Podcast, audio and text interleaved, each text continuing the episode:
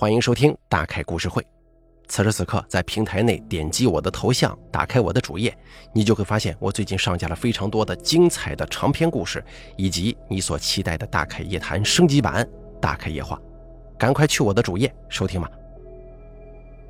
咱们今天讲述的故事名字叫做《二楼的妹妹》。本故事作者大骆驼由大凯为您播讲。由于本故事版幅较长，咱们分成上下两集播出。我是一名大四学生，为了考研要出来租房子。我从没想过，本以为是一次再平常不过的租房经历，却让我永生难忘。在这里奉劝诸位，租房一定要谨慎，因为每一间光鲜的房子背后，或许都藏着一个不为人知的黑暗秘密。中介停下来对我说：“就是这儿了。”我抬眼望去。眼前是一座二层小楼，红瓦灰墙，典型的自建房。我们来到一楼一间卧室，中央摆放着一张双人床，还铺了一层银色床垫，不过看上去挺脏的，上面有一片巴掌大的褐斑，也不知道是被什么东西给染上的。你放心吧，这里啊都被打扫过了。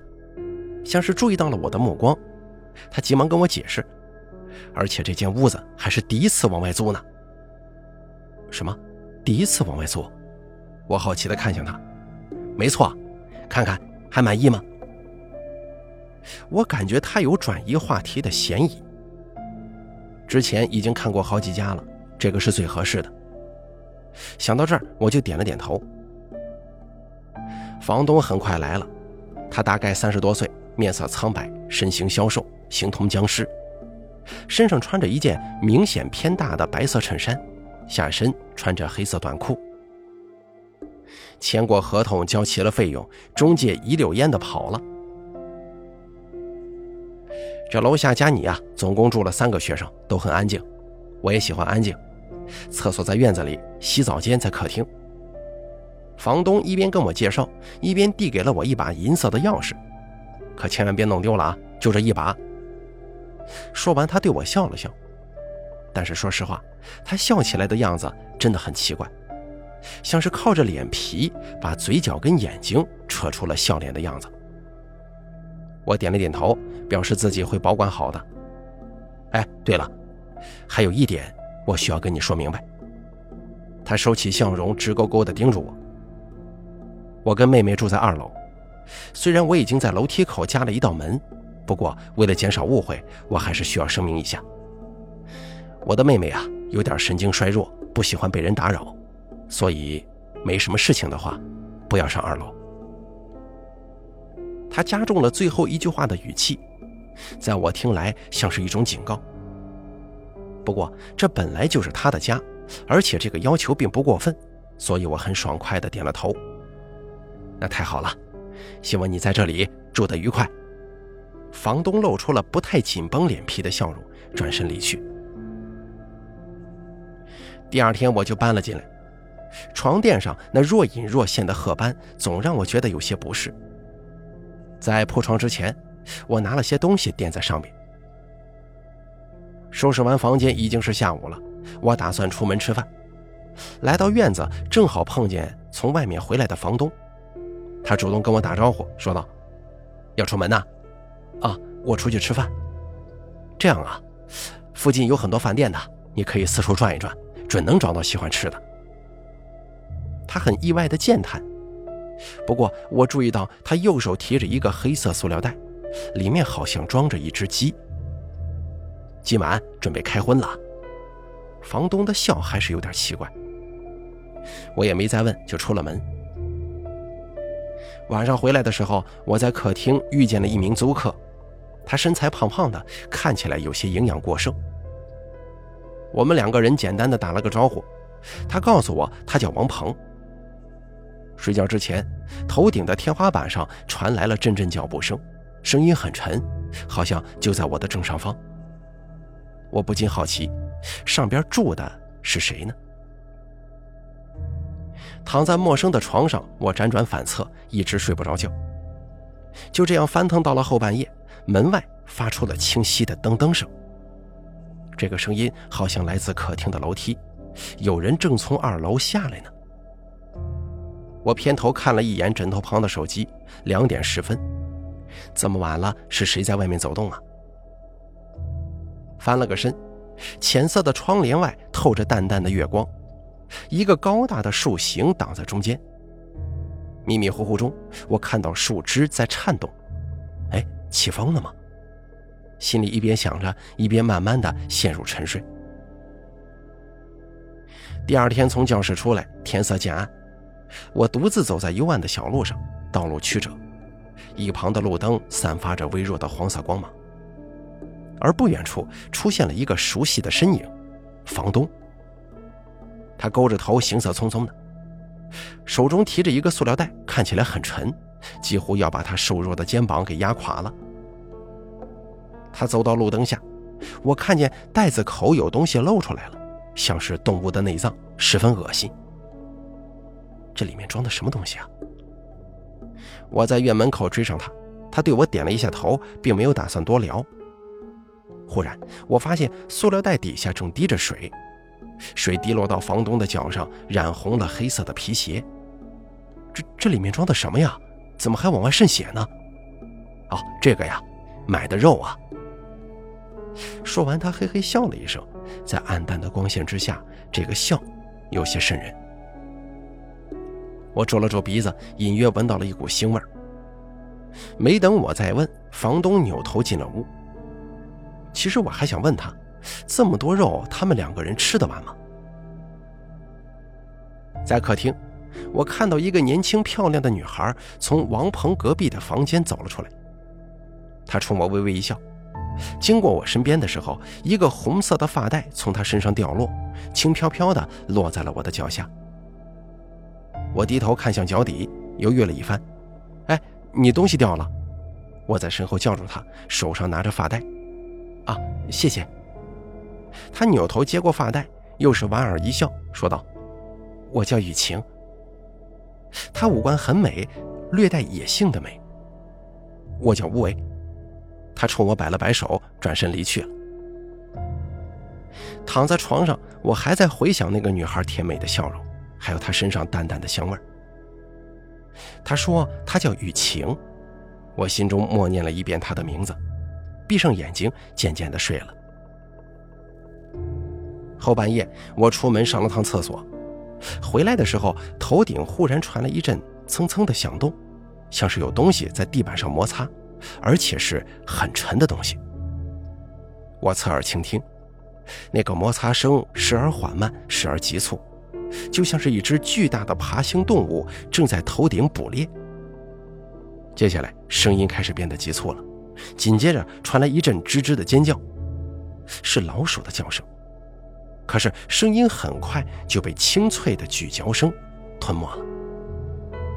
有猫在抓老鼠吗？我想了想，不对，猫那么轻盈，怎么会发出那么大的动静呢？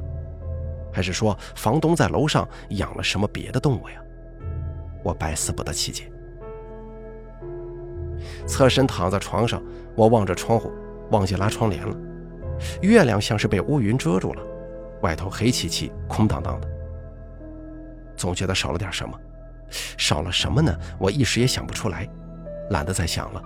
闭上眼睛，就沉沉的睡了过去。今天下午刚回到房间，就听到楼上在吵架，有个女人一直在喊着“饿”，声音低沉嘶哑，中间还伴随着摔盘子的动静。我猜应该是房东的妹妹，那个我没有见过的女孩吧。吵闹声越来越大，似乎也没有要停歇的意思。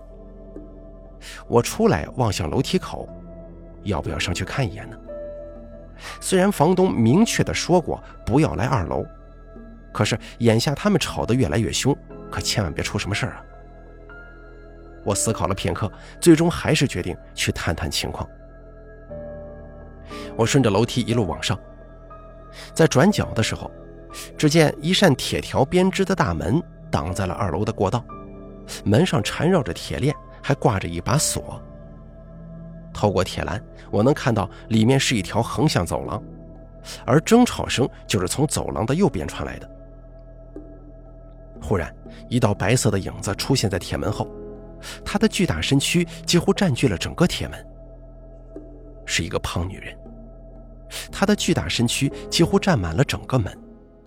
那是一个女人，她长得很胖，几乎要把身上那套着脏兮兮的白色睡衣给撑破。头发凌乱地搭在肩膀上，下巴跟脖子连在了一起。女人在门前一晃而过。从走廊右边走到了左边，接着是一阵剧烈的关门，一切归于沉寂了。我愣在原地，迟迟没回过神来。我没想到房东的妹妹会是这般长相，她得足有两百多斤重啊，身高看起来比我还要高，少说也有一米八几。刚刚就是他在喊饿吗？我发了一会儿呆，随后转身，轻手轻脚地下了楼梯，回到自己的房间。睡觉前，我想起房东每天晚上都会带的食材，难道就是给他吃的吗？怎么他还在不停地喊饿？还要吃多少呀？第二天，我在院子中看见房东了，他手里提着个笼子，里头有一只大花猫。房东问我：“刚买回来的，你觉得怎么样啊？”哦，这猫挺漂亮啊！我打算把这只猫送给我妹妹。啊啊，不错不错。房东满意的点了点头，拎起猫笼回了屋。晚上正在睡觉，一声猫叫把我给惊醒了，紧接着声音变成了呜呜的低吼，像是在恐吓谁。忽然一声尖叫，还有金属的撞倒声，像是笼子倒了。我睁大眼睛盯着天花板，声音消失了。也不知道过了多久，屋外又传来了下楼的动静。我不由得在心中吐槽：这楼上的人整天都不睡觉呢吗？今晚月色皎洁，屋外的世界如同白昼，照亮了窗帘。我盯着婆娑的树影发呆，不知道是不是自己的错觉，总感觉那棵树的位置好像变了。这一天，我又看见房东提着个猫笼，遛猫呢。我看着里面的猫咪，好奇地问：“啊，是是啊。”他敷衍了一句，低头快速走进了院子。他今天的表情很奇怪。我望着他的背影，视线忽然停在猫身上。那只猫好像变瘦了，也变小了，还有哪里不对呀？我绞尽脑汁，却始终想不出来。后半夜的时候，我忽然感到一阵尿急，就起来上厕所。刚出门就听到了一声猫叫。接着窗外透进来的月光，我看见一只猫咪蹲在客厅的长沙发上。它不是关在笼子里的吗？怎么跑出来了？它抬起右前爪，伸出舌头舔了舔。我看了看它，发现它也在看着我。我瞬间发现问题了。眼前的猫咪根本就不是昨天的那只，昨天那只猫去哪儿了？没等我想明白，楼梯口忽然传来一阵下楼的噔噔声。不知道为什么，这个声音让我感到极度不安。到底是谁每天晚上下楼呢？我闪身进了左手旁的洗手间，打开了一条门缝，偷偷的往外看。楼梯的墙上出现一个巨大的影子。影子越拉越长，片刻之后，影子的主人现身了。如果不是那套在身上的一身睡衣，我实在无法把眼前的这个东西称之为人，更别说她就是房东的妹妹。不是因为她庞大的身躯，也不是因为她粗壮的四肢，而是因为她现在的姿势。他两只手紧紧地贴在地板上，左脚踩着三层台阶。右脚搭在扶梯上，跟脖子一样粗的脑袋高高的扬起，像是在搜寻目标。他的这个姿势让我想到了一种非洲才有的蜥蜴，那种蜥蜴以老鼠为食，体型长达一米，十分凶狠。但是如果跟眼前这个女子比起来，我忽然觉得那只蜥蜴可爱的像是一只小猫咪呀。猫又叫了一声，懒洋洋地蜷缩在了沙发里。而妹妹的脑袋如同猎鹰一般，瞬间转向，对准了沙发。她开始缓慢地向前移动，如此沉重并且庞大的身躯竟然没发出多大动静。他四肢着地，弓着身子，一步步地靠近沙发。那只可怜的猫咪丝毫没有察觉。我真的很想给他发一个警告，但此时的我已经害怕到身体发抖，大气也不敢出。妹妹已经来到了沙发前，只见她身子向后一缩，又猛地向前扑了过去。我没料到她竟然会如此敏捷，那只猫都没有来得及叫一声，就已经被一只巨大的手掌给抓住了。紧接着一声脆响，猫咪的脖子被女人用嘴巴给生生的咬断了。原本挣扎的躯体立刻像是断了线的风筝一样，瘫下来了。而这一切就发生在短短的一分钟内。彻骨的寒意从我的后背一直延伸到双腿，腿现在已经麻了，并且我试图告诉自己这只是个梦。但是剧烈跳动的心脏提醒我，这一切都是真的。妹妹开始往楼梯口回，嘴里叼着猫，无力地耷拉着身子。强烈的尿意让我实在忍不住动了一下脚，脚尖不小心撞到了木门，声音特别轻。但是，在这寂静的深夜，这个声音就像是灯塔上的指明灯一样。妹妹停下脚步，头转了过来。我急忙闪过身，后背紧紧地贴在墙上，一边暗骂自己怎么这么笨，一边紧张地看着门外的动静。沉重的脚步声由远及近，我的心快提到了嗓子眼儿，左手在一旁的洗水台上随便抓起了一个硬物，打算自卫。就在这千钧一发之际，头顶传来了类似弹珠一样的声音，门外的脚步声停止了。紧接着，声音由近及远，上了楼梯。我一屁股瘫软在地，大口的喘着粗气。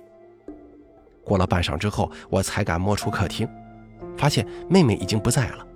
我几乎是连滚带爬的回到了自己的屋子。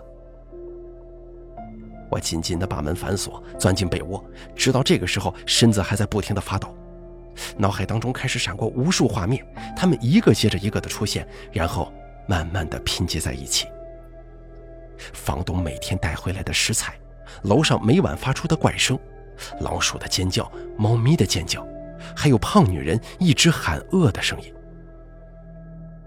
这已经不是什么神经衰弱可以解释得了的，他分明就是个变态。跟这样的人生活在同一屋檐之下，怎么能不让人提心吊胆？谁知道他会不会失控攻击别人呢？不行，我不能在这住了。在战战兢兢当中度过了一夜，第二天我就去找了中介，想要把已经交了一年的租金还有押金给退回来。可怎奈对方拿出了合同，白纸黑字上签着我的名字，不住可以，钱一分也退不了。要知道那可不是一个小数目呀，尤其是对于一个学生来说。我反复权衡利弊，一时不知道该怎么办才好。回来的时候，我在院门口看见一位医生。我之所以知道他是医生，并不是因为他身穿白大褂，而是我听到房东称呼他为赵医生。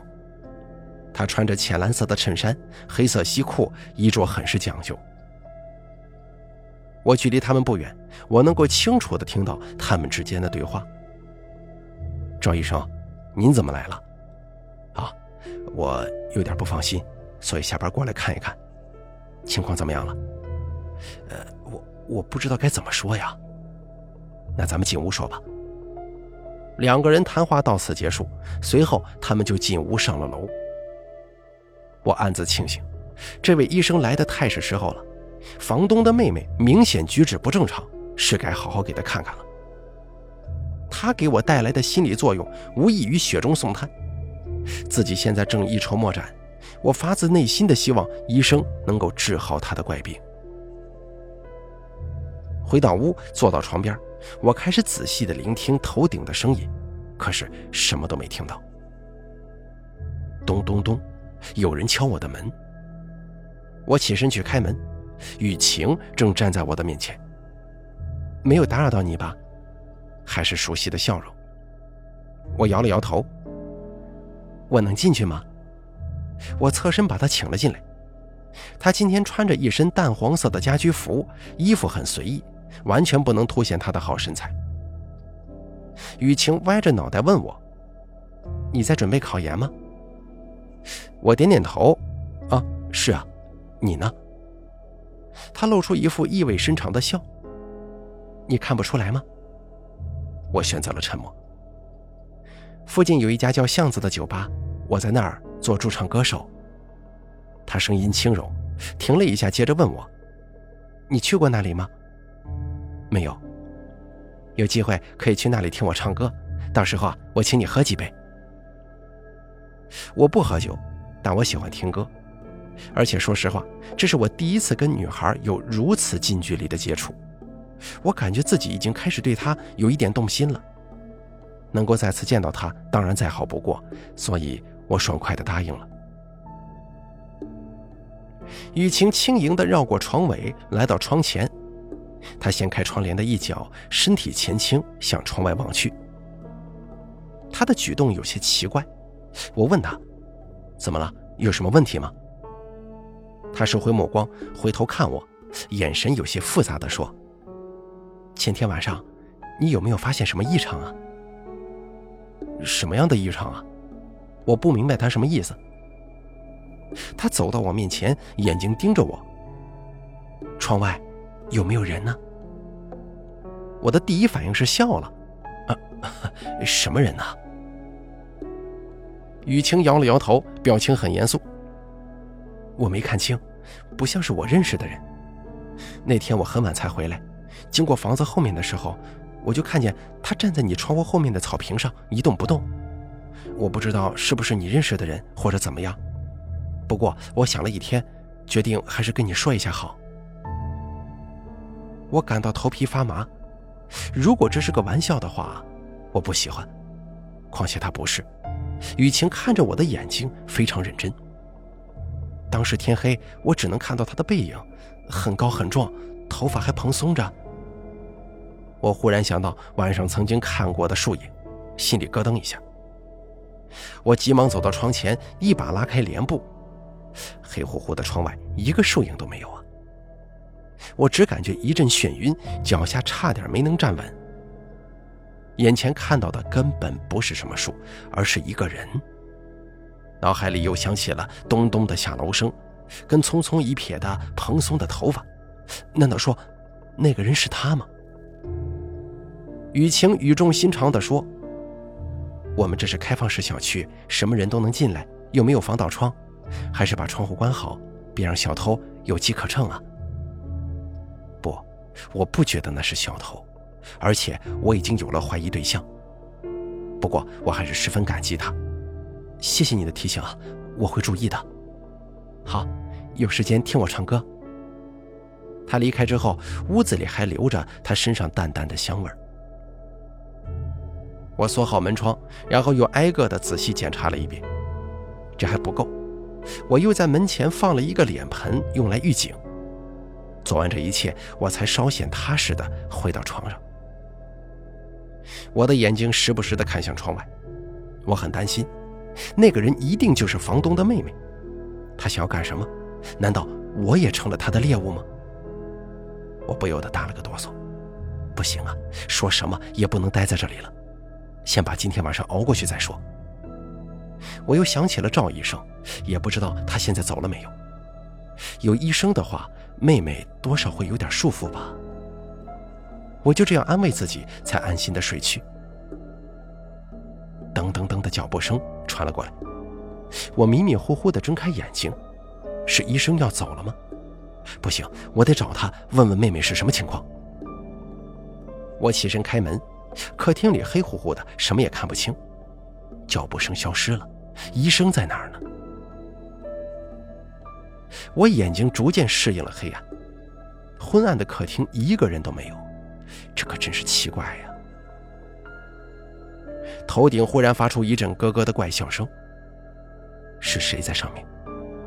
我惊恐地抬头，只见妹妹巨大的身躯正吊挂在天花板上，四肢如同吸盘一样牢牢地钉在墙上。我僵硬在原地，压制不住的打颤。接下来，他开始慢慢地转动头颅，并且伴随着骨头摩擦的咔咔声，最后扭曲成了一个奇怪的角度。他脸对着我，我这回终于看清了，是房东的脸。我猛地坐起身子，大口喘着气，心脏扑通扑通的狂跳。可是周围什么也没发生，原来只是个噩梦啊！我擦了擦额头上的冷汗，忽然眼角余光看到窗帘似乎动了一下。我猛地甩头看去，空荡荡的窗帘后边什么都没有。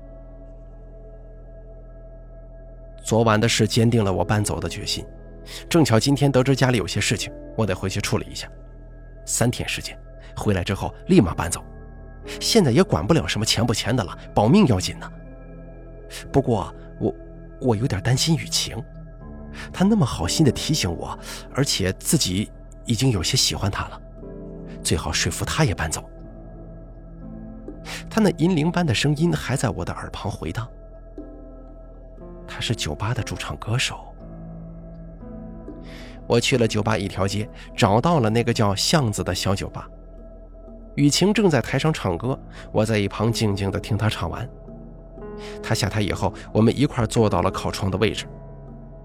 两个人先是开心地聊了一会儿天，快要结束的时候，我跟她提起了二楼的那些怪事儿。与其这样每天提心吊胆的，还不如换个地方住呢。雨晴一开始并不太相信，但她最终还是答应可以考虑一下。我稍稍松了口气。路上寂静无声，我们漫步在小区内无人的小道上。经过房子后面的时候，我扫了一眼窗户外的地方，那里是片空地，除了草皮什么都没有。这个时候，我注意到二楼房间里还亮着灯，冷色的光芒在漆黑的夜晚显得格外扎眼。忽然，一个巨大的身影出现在窗前，是妹妹。他还穿着那身白色睡衣，似乎正在看着我们。我站在原地，死死地盯住窗口，冷光洒在他那硕大的身体上，勾勒出了一座山。因为背光，我看不清他脸上的表情。他似乎抱着一样东西，不过用“抱”这个字眼来形容，太温柔了。他是拿胳膊直接给夹在腋下的，看起来像个大洋娃娃。我眯上眼睛仔细的看，怎么这个洋娃娃好像只有上半身呢？太诡异了。喂，你怎么了？雨晴似乎没有注意，她好奇的问我。我正准备回答，窗户里的人唰的一下拉住了窗帘，片刻功夫，灯光消失了。当天晚上我就坐上了回家的列车，路上我还是有点放心不下雨晴。不过他似乎不太在意，希望我回家的这几天不要出什么意外吧。我侧身看向车窗外，夜幕之下，万物归于黑暗。因为一些变故，原本计划的三天变成了一周。第七天的上午，我终于回到了这里。推开门，发现脚底不知被谁塞了一张纸条。我捡起来，上面的字体很是娟秀。有空一起看场电影吧。下面是雨晴的名字。我内心一阵兴奋，不过不知道他是什么时候给我留的信息，毕竟我在家里多待了那么多天呢。出来客厅，我去敲雨晴的房门，过了好一会儿，里面也没有任何回应，他没在屋里。下午，我来到了巷子酒吧，零星的顾客，昏暗的灯光。光鲜的舞台却没有雨晴的身影，难道他有事回家了吗？我拍了拍自己的脑门，后悔当初为何不留下他的号码。